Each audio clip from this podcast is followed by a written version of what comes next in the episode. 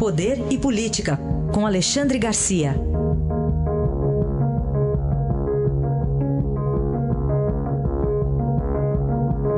Alexandre, bom dia. Bom dia, Raíssa. Bom dia, Carolina. Vamos falar do movimento aí dos caminhoneiros, depois do acordo fechado ontem, mas que ainda prossegue hoje. Quem é que paga o acordo, Alexandre? Bom, pagamos nós, né? Tá, deram um subsídio, na verdade. O Tesouro Nacional é que vai arcar. Quer dizer, só que o Tesouro Nacional, os governos, não produzem riqueza. A Petrobras produz riqueza. Ficou intocada a política de preço da Petrobras. Mas ela produz riqueza. O governo não produz riqueza. Pega a nossa riqueza na forma de imposto né, e aplica para prestar serviços públicos, só que não presta bons serviços públicos. Então vai tirar de onde? Né? Vai cobrar mais imposto? Não, né? porque o que está circulando lá no Congresso, inclusive com divergência entre o presidente da Câmara e o presidente do Senado, ah, são, são propostas aí que o presidente da Câmara se enganou, é, era 13, milho, 13 bilhões, ele pensou que fosse 3. Né? Ah, meu Deus do céu. Né? E o, o, presidente do Senado disse que não, não gostou da, da redução do PiscoFins, então não sabe o que fazer. Aliás, o presidente do Senado ontem foi de manhã para Fortaleza, voltou à tarde, né? E a Força Aérea Brasileira, se faltar combustível para a Força Aérea Brasileira e tiver um monte de contrabandista entrando pelo ar, né, não vai poder nem decolar é, se faltar combustível. Enfim, esse país parece que não aprende nunca as suas lições. Foi feito esse acordo ontem. O acordo não foi assinado por três entidades. É, até agora não, o acordo não mudou nada nas estradas, né? não se cumpre mandado judicial para desbloquear a estrada, é, é proibido bloquear a estrada, né? mas a estrada, as estradas estão bloqueadas, as saídas de refinaria, as saídas de, de armazenamentos, de estoques, né? os preços subindo em toda parte, escasseando mercadoria, né? enfim, é, quem vai pagar, quem já está pagando somos nós. Aliás, a gente está pagando todo esse preço é, é, realista da Petrobras exatamente porque a Petrobras precisa sobreviver depois de ter sido arrombada pela corrupção, pelo partido que tomou conta da Petrobras e pela administração irreal de preços por motivos populistas. Bom, e será que o país tira lições, lições desse episódio? Pois é, esse, essa é a grande questão. A gente não sabe ainda se já terminou. Né? Constata é o seguinte: eu vou usar uma figura uh, que, eu, que eu hoje de manhã lembrei dela. Né? O caminhoneiro está na boleia né? e o país está na carroceria. Ele leva o país para onde quiser. Já descobriu que tem, que tem esse poder, né? que tem essa força, tem esse poder. Falta tudo acaba tudo. Está faltando flor para casamento de amanhã aqui em Brasília.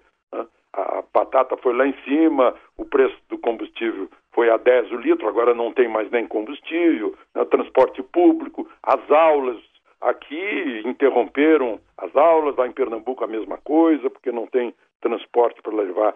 Então, será que a gente vai aprender a lição? Desde a implantação da indústria automobilística no governo JK, se começou a dar a, a, a, atenção para a rodovia e se esqueceu da ferrovia. Então a gente não tem outros modos de transporte quando esse deveria ser o menor, né? mas é o maior aqui no Brasil. 75% ou mais da riqueza nacional são transportados uh, por caminhões. Né?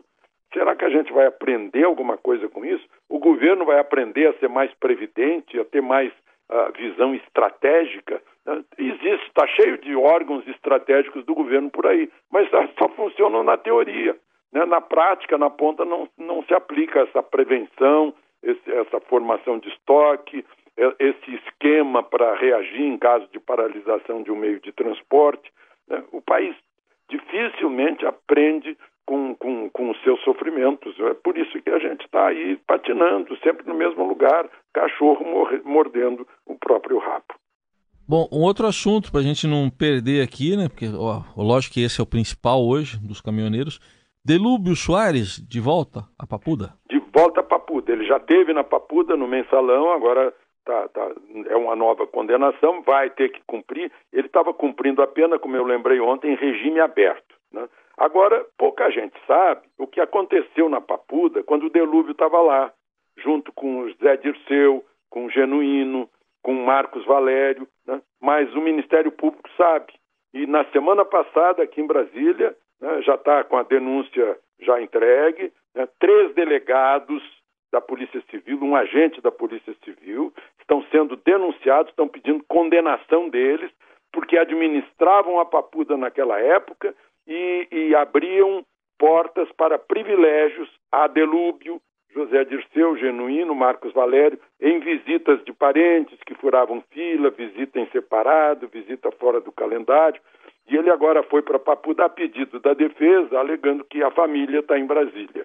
Então, uh, espera-se que com o que tem acontecido não se repitam uh, privilégios e regras especiais das quais está desfrutando Luiz Estevam, que pagou a reforma do, do pavilhão onde ele estava, pagou lá, assim, informalmente, né? E agora tem uma redução da pena por livro que tenha lido. Aí está. A leitura é sempre bem-vinda, né, Alexandre? Em ah, qualquer sim, época da vida, qualquer situação. Ele vai sair ganhando, né? Porque, vamos uh, ler, vai, vamos incentivar. Vai entrar no livro e viver uma, uma vida fora da prisão. É isso. Alexandre Garcia volta segunda-feira aqui ao Jornal Dourado. Obrigado, um bom fim de semana. Aproveitem o fim de semana.